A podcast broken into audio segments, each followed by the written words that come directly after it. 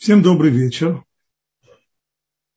Продолжаем наши уроки и напоминаю, что тема наша – это Милоход Шаббат, то есть те работы, которые запрещены в субботу, и все эти работы мы учим их из того, как Тора описывает строительство мешкана, переносного храма, который был сооружен в Синайской пустыне по выходу из Египта те операции, которые необходимы были, те важные операции, которые необходимы были для сооружения мешкана, они становятся а вот мелоход, то есть архетипами запрещенных работ, и они запрещены Торой.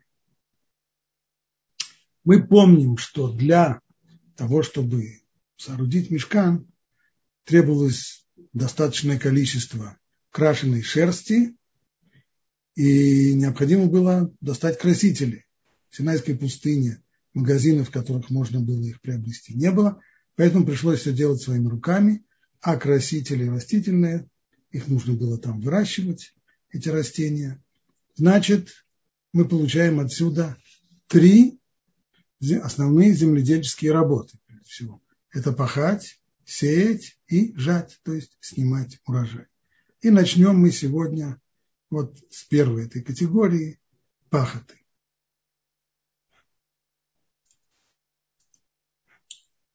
Что представляет собой эта работа?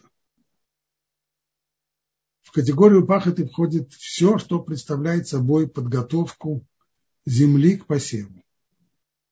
И причем включается сюда еще и те действия, которые улучшают состояние почвы и тем самым готовит ее к посеву. Например, нельзя копать землю, нельзя делать в ней борозды, нельзя делать в ней углубления. Или наоборот, засыпать эти углубления землей так, что земля будет выравниваться и легче будет там проводить посев.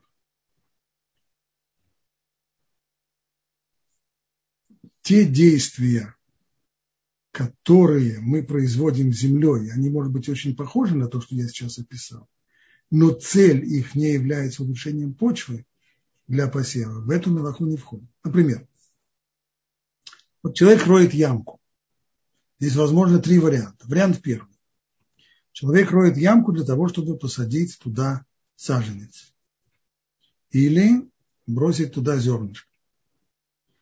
В таком случае это его рытье ямки входит в категорию хореш, то есть пахот. Но если человек роет яму, а именно, скажем, он роет яму для того, чтобы в нее вставить столб, или он роет котлован для того, чтобы построить там фундамент здания, то в этом случае то подобного рода вещи. Хотя физически они выглядят точно так же. Те же самые инструменты, то же самое копание земли, то же самое создание ямы, но это совершенно другая категория. Это категория бонне, то есть строительство. А если человек роет яму, он не роет яму, он только выкапывает грунт, ему по какой-то причине нужен грунт для того, чтобы в другом месте где-то что-то засыпать, и в результате получается ямка, то это уже не входит ни в категорию бонны, ни в категорию хореш, это вообще не запрещено Торой, это запрещено только мудрецами, ибо это то, что называется мелаха шейна црихада гуфа. Это понятие, которое мы упоминали на самых первых уроках. То есть та работа, которая делается для цели отличной от той цели, ради которой она делалась при сооружении мешкана. А при сооружении мешкана копали землю? Ну, конечно, копали. Для того, чтобы сажать там растения, либо выравнивали землю для того, чтобы собрать на ровной площадке мешка. Вот это те самые две категории, либо пахота, либо строительство. А вот для того, чтобы э, доставать грунт, такой цели не было. Стало быть, это Мелахаши Нацхадгуфа, то есть работа, которая сама по себе не нужна для той цели, для которой она делалась при сооружении мешкана, и это Тора не запрещено, это запрещено только мудрецам. Напомним еще, что мы обычно различаем между авод и толадот. Авод – это архетипы работ, которые применялись при строительстве мешкана непосредственно, и те, которые похожи на них и целью, и той формой, в которой они проводятся.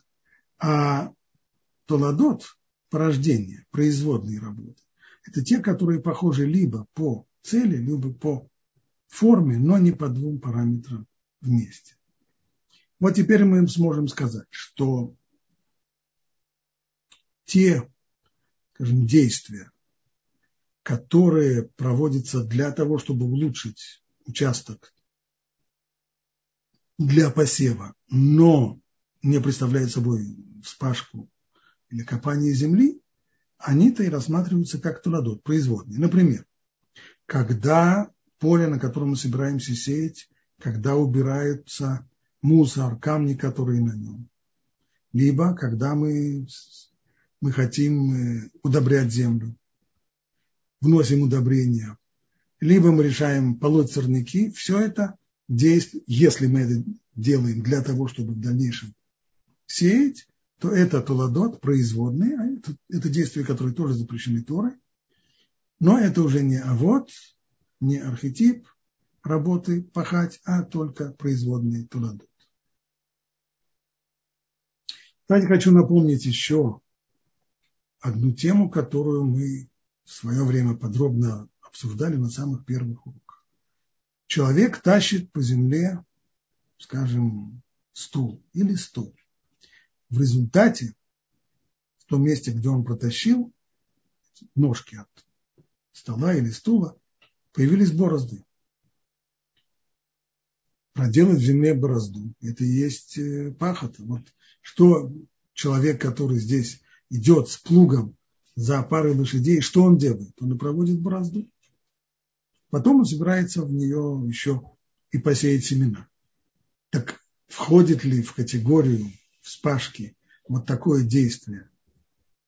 Протащить стул или стол по земле. Здесь мы когда-то говорили, что прежде всего следует рассмотреть это действие как товар шейномит кавен. То есть это действие, когда я делаю какое-то разрешенное действие, перетаскиваю стул с места на место. Но в результате моего разрешенного действия, как побочный его эффект, совершается другое действие, а оно уже запрещенное, создание борозды. Так вот, Аллаха говорит, что если у меня нет никакого намерения пахать это место на участке, проделывать там борозды, то такое ненамеренное действие, иномит кавен, оно разрешено, но только при условии, что оно не является стопроцентным побочным эффектом, который обязательно произойдет от того разрешенного действия, которое я проделываю. Тогда получается следующее. Если мы тащим стул, стул обычно довольно легкий, и борозда может появиться, а может и не появиться. И если у меня нет намерения делать борозду и пахать, то тогда такое действие разрешено. Могу протащить такой стул по земле. Но если я тащу по земле, скажем, тяжелый стол, и земля достаточно мягкая, так что можно там э, проделать борозду. И, скорее всего, это произойдет непременно. Это будет неизбежный побочный результат моего действия, то тогда такое действие будет запрещено. И сейчас хочу добавить еще одно уточнение. Если грунт совсем мягкий, и я протаскиваю, например, э, везем коляску с ребенком по совсем мягкой земле, в результате тоже появляется борозда. Вместе с тем такое действие не запрещено как пахота. Почему? Потому что здесь мягкая земля, мягкий грунт только придавливается под колесами. А пахота – это совсем другое. Пахота – это когда земля вспакивается, то есть слой земли отрывается, отрезается от матери земли и переворачивается или хотя бы приподнимается появляются там отверстие, в которое может потом попасть зерно или семя. Но когда только мягкий грунт придавливается под колесами, то это мы не рассматриваем как рытье ям или как пахоту, и поэтому такое действие не запрещено. Сделаем еще один шаг вперед. Талмуд говорит, что запрещено подметать двор в субботу. Какое это отношение имеет к пахоте? Мы сказали, что выравнивание поля для того, чтобы, когда выравнивают поле для того, чтобы потом сеять, это запрещено как пахота, а если выравнивают стройплощадку для того, чтобы строить, это запрещено как стройка. В любом случае выравнивание поверхности земли в субботу запрещено. Вот Талмуд говорит, когда человек метет, подметает в саду или какую-то другую земную поверхность, то в результате того, что он подметает, он за собой везет и мусор, и вместе с тем небольшие комочки земли, то это неизбежно приходит к тому, что ямки, которые есть на земле, заполняются, и в результате поверхность становится более ровной. Поэтому такая вещь запрещена. Так говорит Талмуд. Вопрос. А что будет, если я хочу подмести в том месте, где, скажем, э, есть кафельный пол или асфальтированный тротуар или пол дома, паркетный, каменный, еще какой-нибудь. Как будет в этом случае?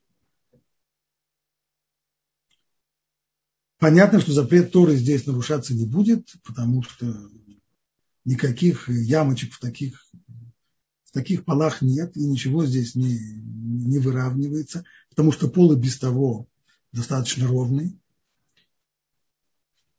И хотя Талмуд говорит, что следует все-таки воздержаться от такого подметания, потому что если люди увидят, как мы подметаем дощатый или каменный пол, они решат, что можно и земляной пол тоже подметать.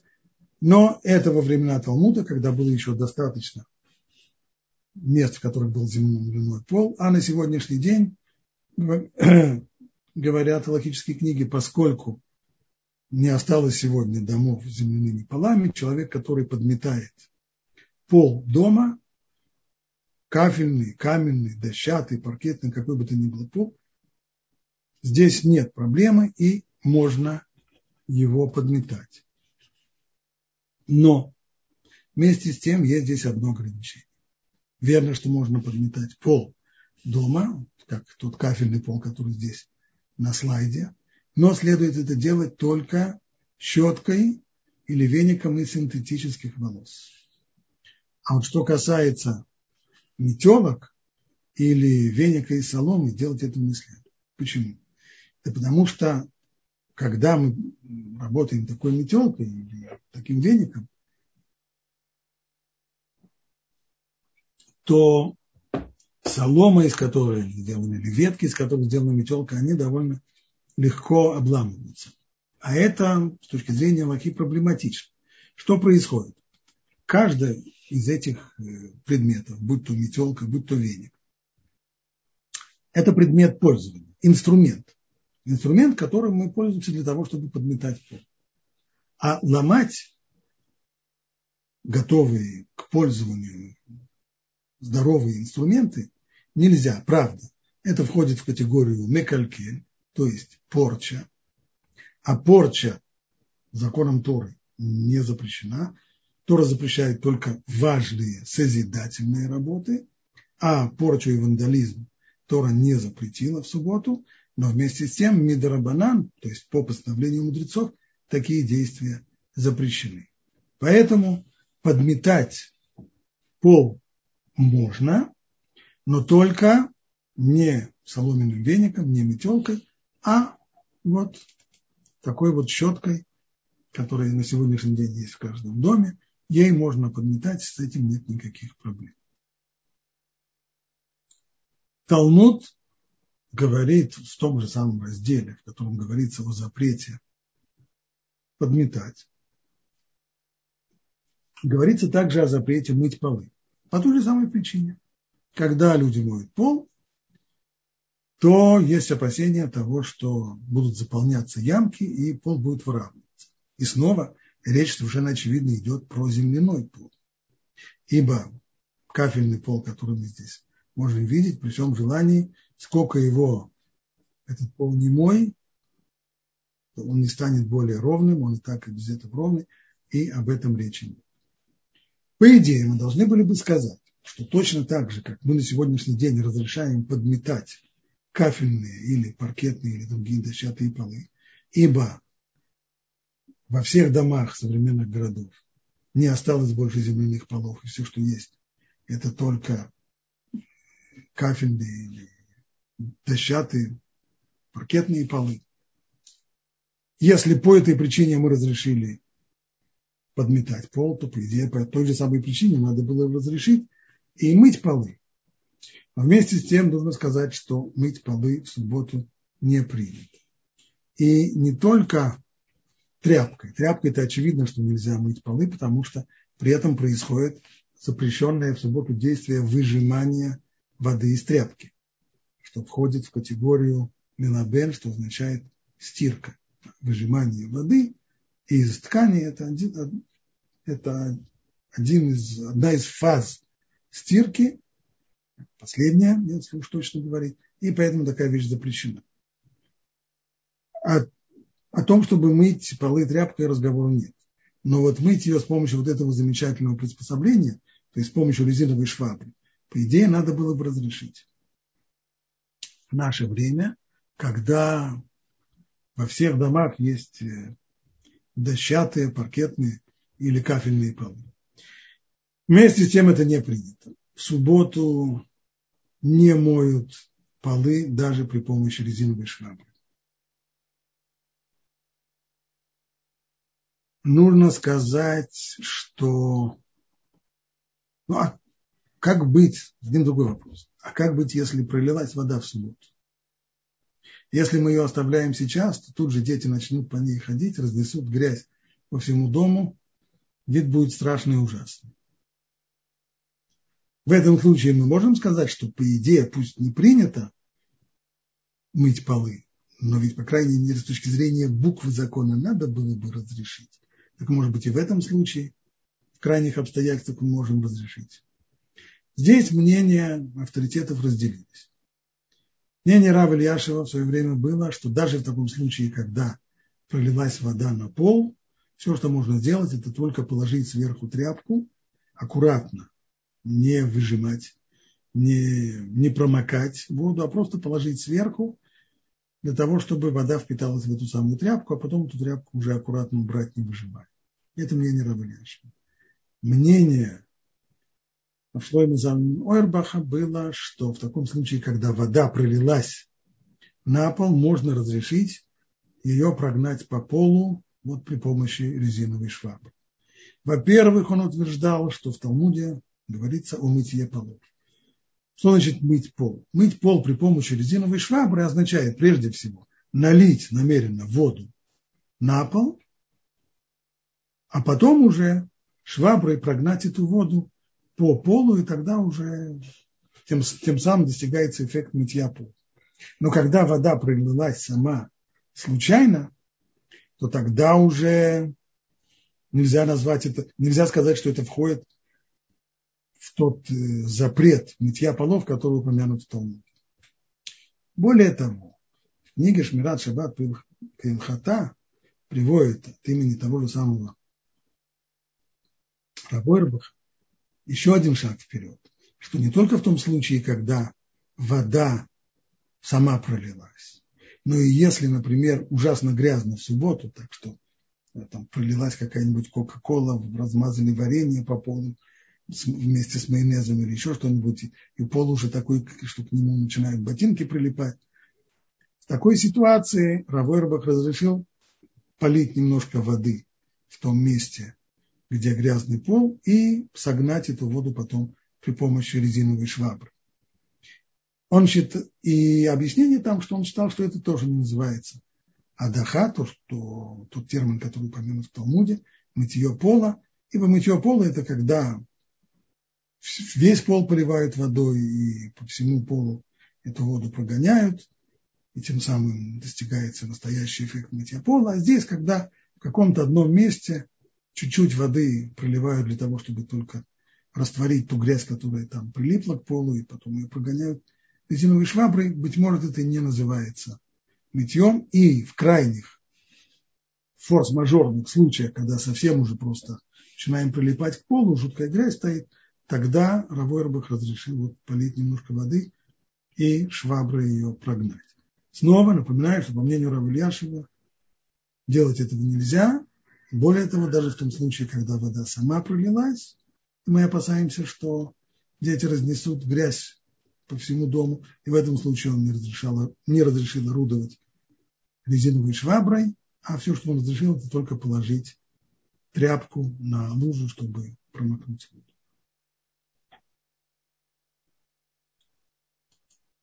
Чтобы закончить эту тему, так мы незаметно перешли с пахоты, с поля перешли в квартиру, в квартире занялись уборкой, могу сказать э, еще одну деталь, а именно, что если есть крошки на ковре, то можно их подмести при помощи мягкой щетки, но не той, которая специально, специальные такие ковровые щетки, ими в субботу не пользоваться, а с помощью обычной мягкой щетки, которая здесь была показана, можно ей э, подмести и ковер тоже. Вот, пожалуй, все, что я хотел сказать по поводу пахоты, и мы переходим к следующей категории. Это сеять. Сначала пахать, потом сеять. Что мы можем сказать об этой категории? Ну, ее определение. Она включает в себя все действия, которые способствуют произрастанию растений. Ну, прежде всего, нельзя сеять зерна и прочие семена, очевидно. Это и есть понятие глагола «сеять».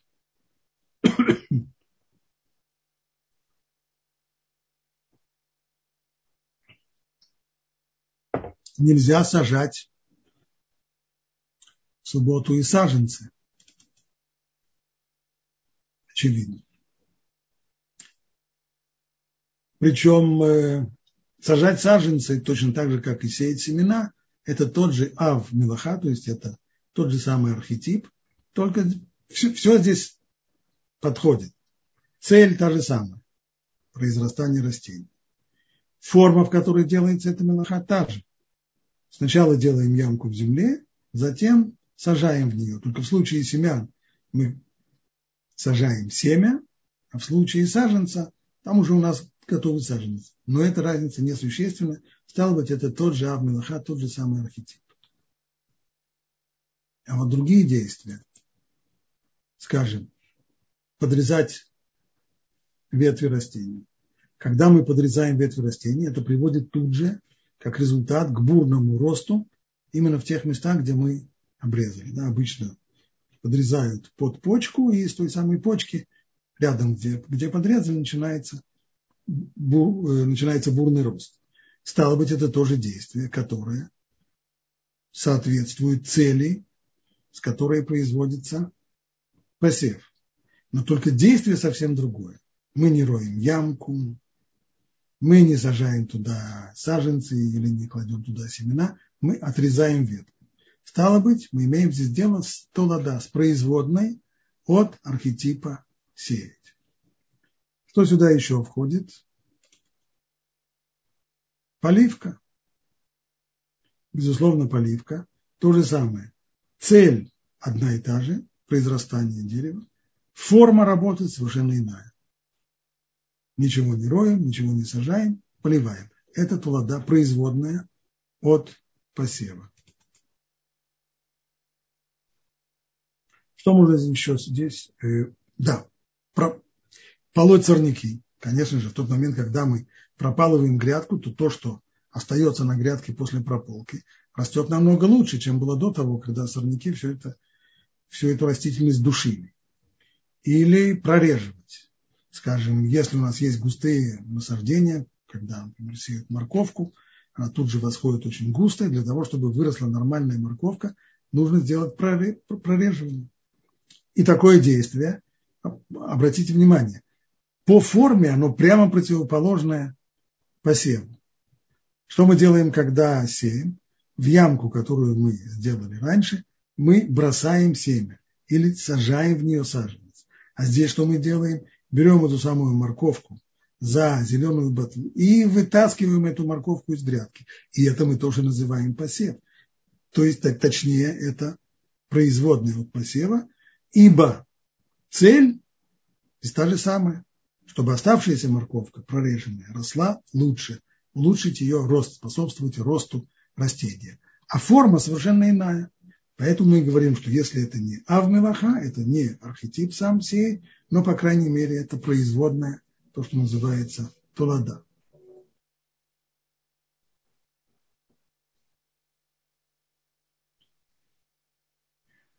Имеет ли отношение к, к этой работе, к посеву, люди, которые не занимаются сельским хозяйством, не имеют приусадебных участков, и даже своего полисадника у них нет. Имеют. И сейчас мы упомянем ряд случаев, в которых, безусловно, нужно знать законы, относящиеся к запрету посева. Представим себе человек, который сидит где-нибудь в саду или в парке, ест сливы. Косточки от слив или от абрикосов, конечно, можно их донести до до урны и выбросить. А может, можно просто выбросить их на газон?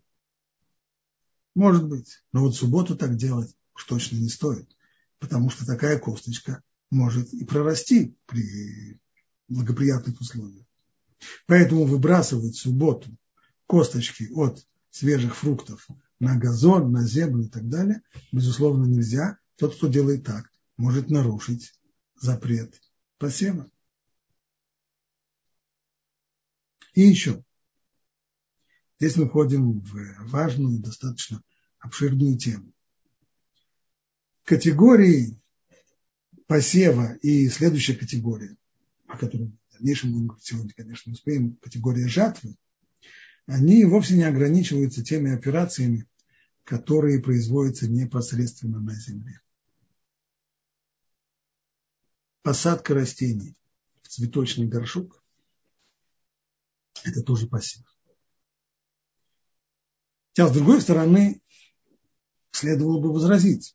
Мы когда-то, когда только начинали изучать законы субботы, то мы подчеркивали, что Тора запрещает мелоход в субботу только если они делаются принятым у людей образом.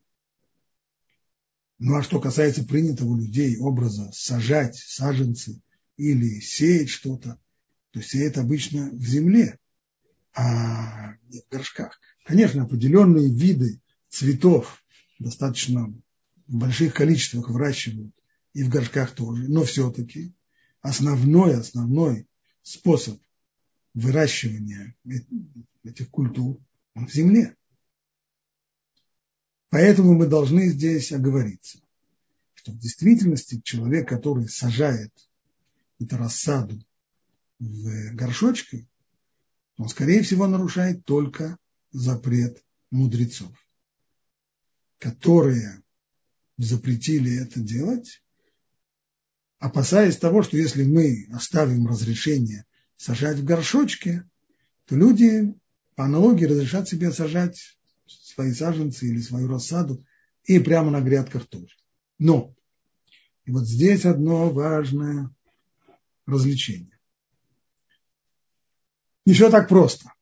А именно, не всякий горшок цветочный, не всякое такого рода э, сооружение действительно приводит к тому, что запрет будет только запретом мудрецов.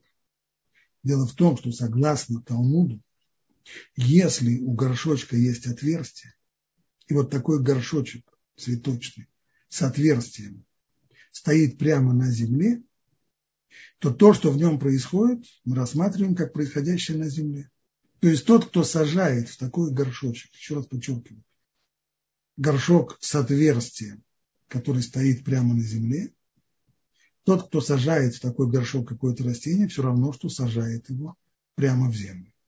А тот, кто вырывает, наоборот, растение или отрывает только ветку от этого растения в субботу, то все равно, что он ее отрывает с земли. И тогда он нарушает запрет. Второй запрет на жатву, сбор урожая. И что такое сбор урожая? Если я беру серп и серпом отрезаю колос пшеницы от земли, то я тем самым отрываю его от земли, прерываю его питание от земли. И вот это самое действие и определяется как жатва. Стало быть, человек, который сорвал, скажем, скажем какой-то цветок из горшка, если этот горшок был с отверстием, и он стоял прямо на земле, то с точки зрения Талмуда это все равно, что я оторвал цветок прямо с клумбы, сорвал его с клумбы. На чем это основано? Талмуд говорит, что хотя растение находится в горшке, при всем при том, оно способно впитывать какие-то флюиды, которые исходят от земли, ну, скажем, влажность, которая исходит из земли, или еще какие-то уже совсем неуловимые воздействия от земли, и это помогает растению расти. Поэтому, когда мы говорили, что сажать растения в горшочке, это запрещено только мудрецами, то мы имели в виду горшок, у которого нет отверстия. То, что называется горшок без отверстия. На иврите ациц шеино минукав. Но если мы имеем дело с ациц минукав, то есть горшком с отверстием, тогда, если он стоит на земле, речь идет о запрете Торы, это все равно, что сажать в землю или срывать земли. Если между горшком, причем при том, что у него есть отверстие, есть преграда, то тогда такой горшок рассматривается как оторванный от земли, как горшок без отверстия. Два примера. Вот горшочки цветочные, которые стоят на подоконнике, или они стоят на деревянной лавке, или на столе. Во всех этих случаях мы имеем дело с горшком, который называется ациц шейнонакуб, то есть горшок, мы считаем это горшок без отверстия. То есть, хотя отверстия в этих горшочках, может быть, и есть, и очень даже есть. Это рекомендуется для того, чтобы излишки воды уходили. Но поскольку есть препятствия между матерью и землей, здесь есть подоконник или стол, лавка, то флюиды от земли не достигают растения, и это рассматривается как горшок без отверстия. Если мы говорим про горшок с отверстием, вот тот горшок, который стоит на земле, то тогда нельзя такой горшок переносить с места на место в саду. Ибо что происходит? Когда мы его поднимаем с земли, то мы тем самым прерываем его связь с землей. Связь была, ибо горшок был с отверстием. Он имел возможность воспринимать флюиды от земли. Мы его подняли, тем самым оторвали. И тем самым мы совершили действие, которое подходит под определение жатвы. Жатва, еще раз, снять урожай, это означает разорвать связь растения с землей. Мы перенесем его в другое место и опустим на этом месте на землю, тем самым мы нарушим запрет на посев. Ибо растение, которое до сих пор болталось где-то в воздухе, мы его поставили на землю, и тем самым оно оказывается как бы посаженным на землю, ибо у него есть отверстие, стоит на земле, и в тот момент, когда мы его поставили на землю, то мы обеспечили ему возможность питаться от земли. Что касается вот такой ситуации, когда у нас есть горшок, который висит над землей, то это промежуточная стадия. С одной стороны, он не стоит непосредственно над землей, и ему, насколько мы понимаем, достаточно сложно воспринимать воздействие от земли. Может быть, какие-то пары от земной влаги до него еще как-то доходят, но явно в очень небольших количествах. С другой стороны, это не похоже на горшок, который стоит на подоконнике, потому что здесь преграда, она очень серьезная, либо керамическая, либо деревянная, а здесь это всего лишь воздух. По воздуху все-таки что-то как-то доходит. Поэтому мнение большинства авторитетов, что мы имеем здесь дело с запретом мудрецов. А именно, взять вот такой горшок, висящий над землей, поставить его на землю будет запрещено, но только по постановлению мудрецов. Будет запрещено как посев, но посев не драбана, по постановлению мудрецов. Наоборот, поднять горшок с земли и подвесить его над землей будет запрещено тоже только мидрабанан уже как жатва.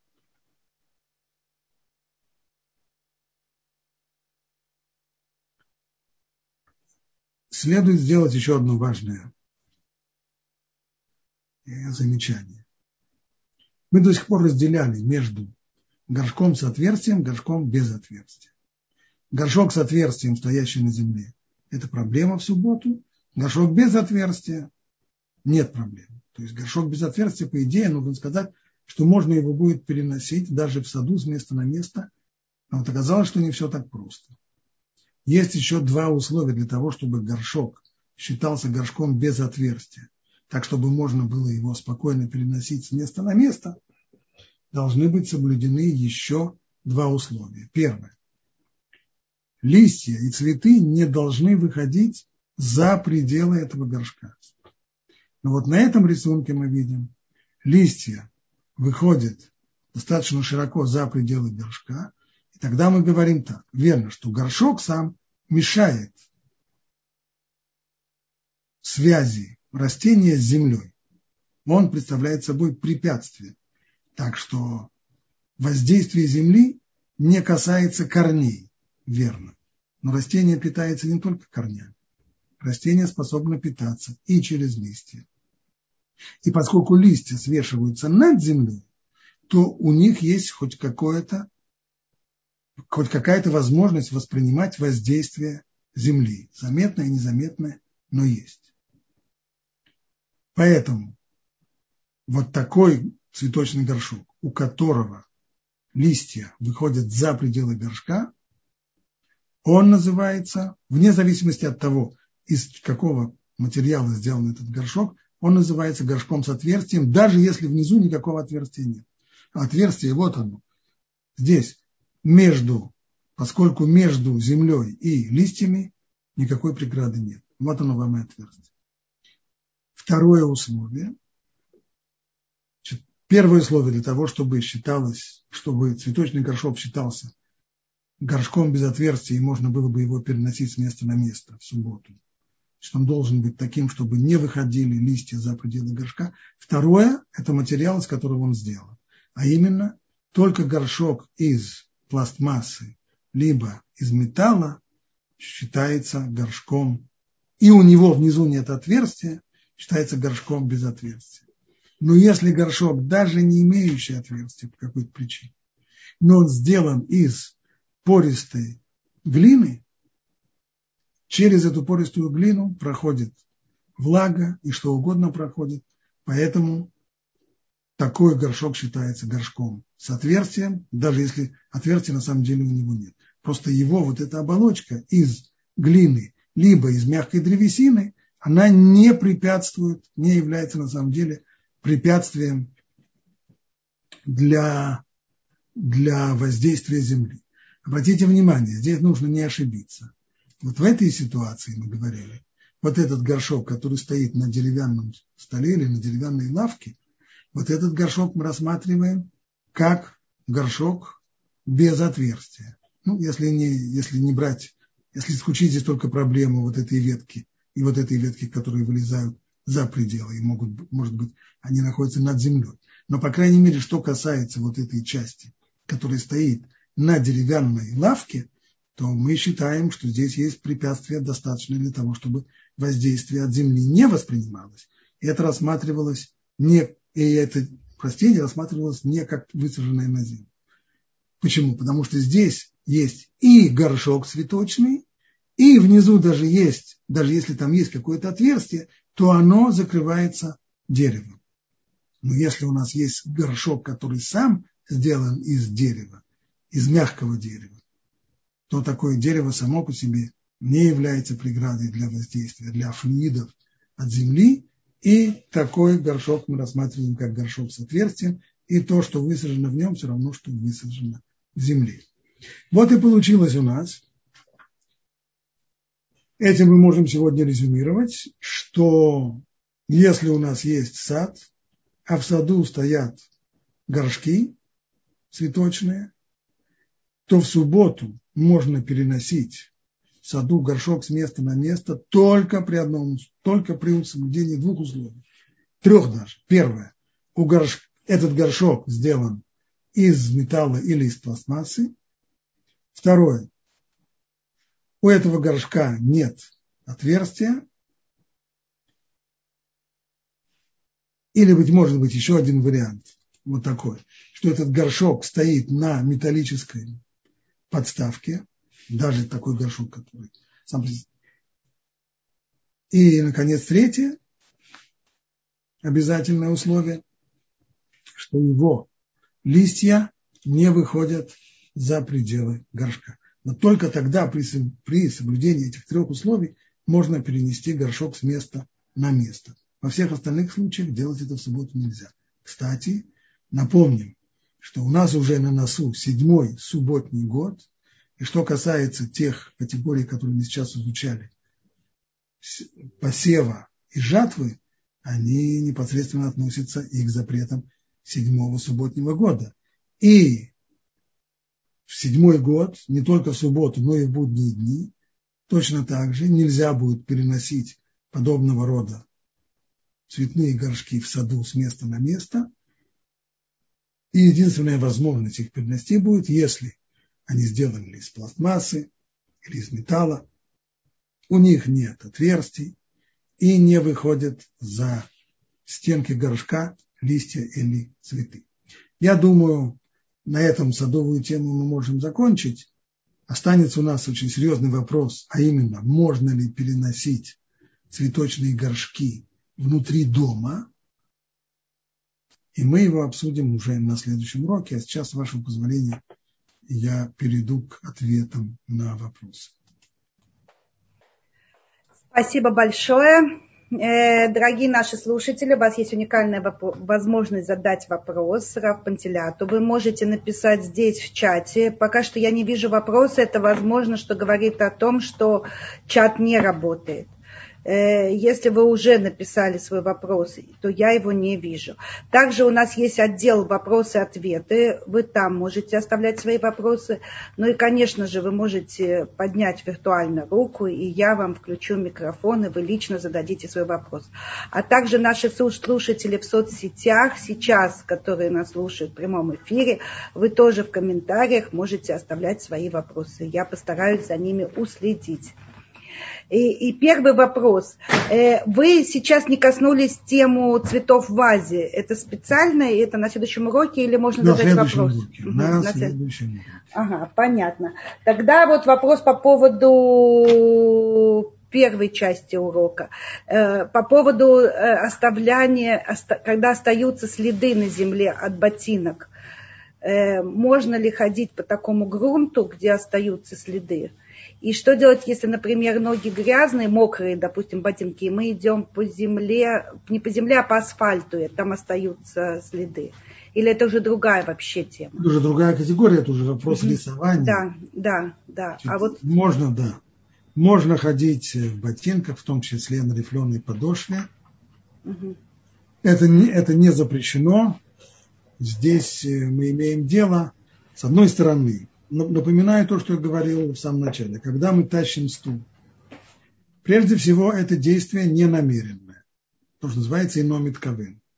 То есть я делаю разрешенное действие, я хожу, топаю. Только у этого разрешенного действия есть побочный эффект. Получается, вдавливается определенный рисунок в земле. Получается рисунок или, может быть, даже борозда, в которой можно потом семена посеять и так далее. Если земля мягкая, так что этот побочный эффект неизбежен, сто процентов, то, что называется псикрейша, вот оторви голову, чтобы не умер, это невозможно оторвать голову. Нельзя сказать, что я не имел в виду умертвить, я хотел только ему оторвать голову, но так, чтобы он не умирал. Это нонсенс. Значит, по идее, тогда мы имеем здесь дело с не с категорией номитхавена, с категорией намеренного действия. Ибо, хотя у меня лично не было намерения, но это действие неизбежно. При всем при том, это то, что называется психрейша двуниховы. Это еще одна категория, то есть когда это не неизбежное последствие, но при всем при том мне до этого последствия как до прошлогоднего снега. Он меня совершенно, совершенно не интересует. И, по крайней мере, во всем, что касается запретов мудрецов, а здесь в любом случае, будь то со стороны рисунка, будь то со стороны борозды, действие происходит измененным образом, ибо никто не пахает рифлеными подошвами, и никто не рисует опять же, своими подошвами. Может быть, только уже совсем авангардистские художники, может быть, они уже дошли до того, что рисуют подошвами, но они не в счет, они не устанавливают рамки того, что люди воспринимают как э, э, живопись, изобразительное искусство и так далее. Поэтому мы имеем здесь дело с действием, которое происходит измененным образом, а это может быть только запрет мудрецов, и в запрете Медрабанан, Псикрейши Думаниховой, можно здесь разрешить подобные действия. Аналогично мокрыми ботинками по асфальту пусть рисуется форма подошвы, чего с этим не происходит, можно ходить. Спасибо. А если, например, надо, ну, вот дети, допустим, на площадке детской, да, и они э, носиком ботинок э, э, делают какие-то знаки, то есть мы линии это проводим. уже неправильно, поскольку это действие целенаправленное, то делать так нельзя. Но здесь мы касаемся совершенно другого вопроса, а именно э, вопроса воспитания детей, с какого возраста нужно уже делать им замечания. Известно, что если в, в совсем юном возрасте ребенок делает действия, которые запрещены в субботу, если он это делает по своему собственному соображению, не обязательно ему э, это запрещать, делать ему замечания, а только там, где это имеет смысл. Там, где нам нужно, там, где мы обязаны делать замечания детям, это если они делают какие-то запрещенные действия, потому что они думают, что мы от них этого хотим. Так, например, если у нас включился свет, и мы в субботу, там, где должны спать, там, где младенец должен спать, и мама находится в ужасе, и дочка ее быстро соображает, что маме очень хочется, чтобы она погасила свет, она подойдет к выключателю, чтобы гасить свет, вот здесь мама должна сказать нет, нельзя этого делать в субботу. Но если ребенок делает это сам, то это большой вопрос, нужно ли ему делать сейчас замечание. В ряде случаев не нужно. Там, где мы думаем, что он уже дошел до возраста, когда он уже начинает понимать запреты Торы, и его уже, может быть, в школе ему объясняли, что есть вещи, запрещенные в субботу, и даже, может быть, начали там, в третьем, четвертом классе уже и объяснять законы субботы, то тогда надо сделать замечание и сказать, что вот это рытье ямок, оно запрещено. Все зависит от возраста и созревания ребенка. Спасибо. А играть в песочнице можно? Ну, маленьким, маленьким детям, безусловно, можно. Те, которые уже повзрослее, нет, поскольку там много-много проблем, много, много, много запретов. И, и смукция, и, может быть, вопросы с копанием ямки, хотя, безусловно, копать яму в, в песке, э, яма-то не получится, поскольку яма тут же засыпается, но, по крайней мере, э, более взрослым детям следует уже объяснить, что в субботу в песке не следует копаться. Спасибо. Ой, еще много вопросов, а время пять минут осталось. Э, у нас есть Галит, что-то случилось с микрофоном. Да, да, да, извините. Я говорю, что времени мало, а вопросы еще есть. У нас есть две поднятые руки. Нехама, э, вы можете задать свой вопрос. Нехама, мы вас слушаем. Время поджимает. Хорошо, пока Нехама подключается, я задам вопрос из чата. И если в шаббат пролил, пролился виноградный сок на кафель, как правильно поступить? А, вот. Правильнее всего в таком случае, так, чтобы комар носа не подточил, положить тряпку аккуратно, не, не вытирать, а просто положить тряпку, чтобы она промокнула этот виноградный сок, и потом убрать ее. Если пол остается липким, и это очень мешает, то здесь есть два мнения. Одно мнение говорит, что делать нечего, подождем до Муцей Шаббат. Второе мнение, Равойрбах говорит, что в таком случае можно налить немного воды и резиновой шваброй ее прогнать. Это спорный вопрос. Спасибо. Я вижу, что у Нехамы включился да, микрофон. Сейчас у меня уже... Да, здравствуйте. У меня есть такой вопрос. Часто на прогулке с ребенком в шаббат, если маленький ребенок хочет в туалет, то все время мы в проблеме, что делать с ним, где, куда его отвезти чтобы как бы не было этого, вроде бы нельзя, где растения. Там, где растения нельзя, потому что, как известно, мочевина – это замечательное удобрение. Да, а где можно-то? Значит, э, в тех местах, где, где, где не растет, где-нибудь... Э, а где дикие растения растут, там тоже нельзя, да? Тоже, да, потому что нельзя, удобрения нельзя вносить не только к культурным растениям, ага. но и тоже. Любое произрастание растения надо искать место, где нет растений. Да, да, да, да совершенно верно. А, спасибо. То есть пресловутые кустики не помогут. Кустики они не в субботу, в будни, но не в субботу. Да. Спасибо, э, Шаркоев. Спасибо. Э, Хая, у вас э, включен микрофон. Хая, задавайте ваш вопрос. Включаешь микрофон и говоришь. Это у нас Нехама еще. Э, так. Хая, пока не включается у Хая, что-то как-то не получается. Опять я задаю вопрос. Э, как э, можно ли пить из, фон, э, из фонтанчиков на уличных? Можно пить из уличного фонтанчика, если он э, не электрический. Угу. Э, а если, да, а если проливается на землю, когда пьешь? Если проливается на асфальт, вопроса нет. Когда проливается уже, если фонтан на земле и проливается он на землю, в результате происходит поливка, то это уже проблематично. Здесь следует уже отказаться, либо пить так, чтобы ничего не проливалось. Вообще нужно сказать, что... Ну, об этом мы немножко поговорим, может быть, действительно еще и на следующем уроке по поводу еды на открытом воздухе в субботу, еды в, во дворе. Угу. Об этом, об этом следует поговорить, может быть, отдельно на следующем уроке.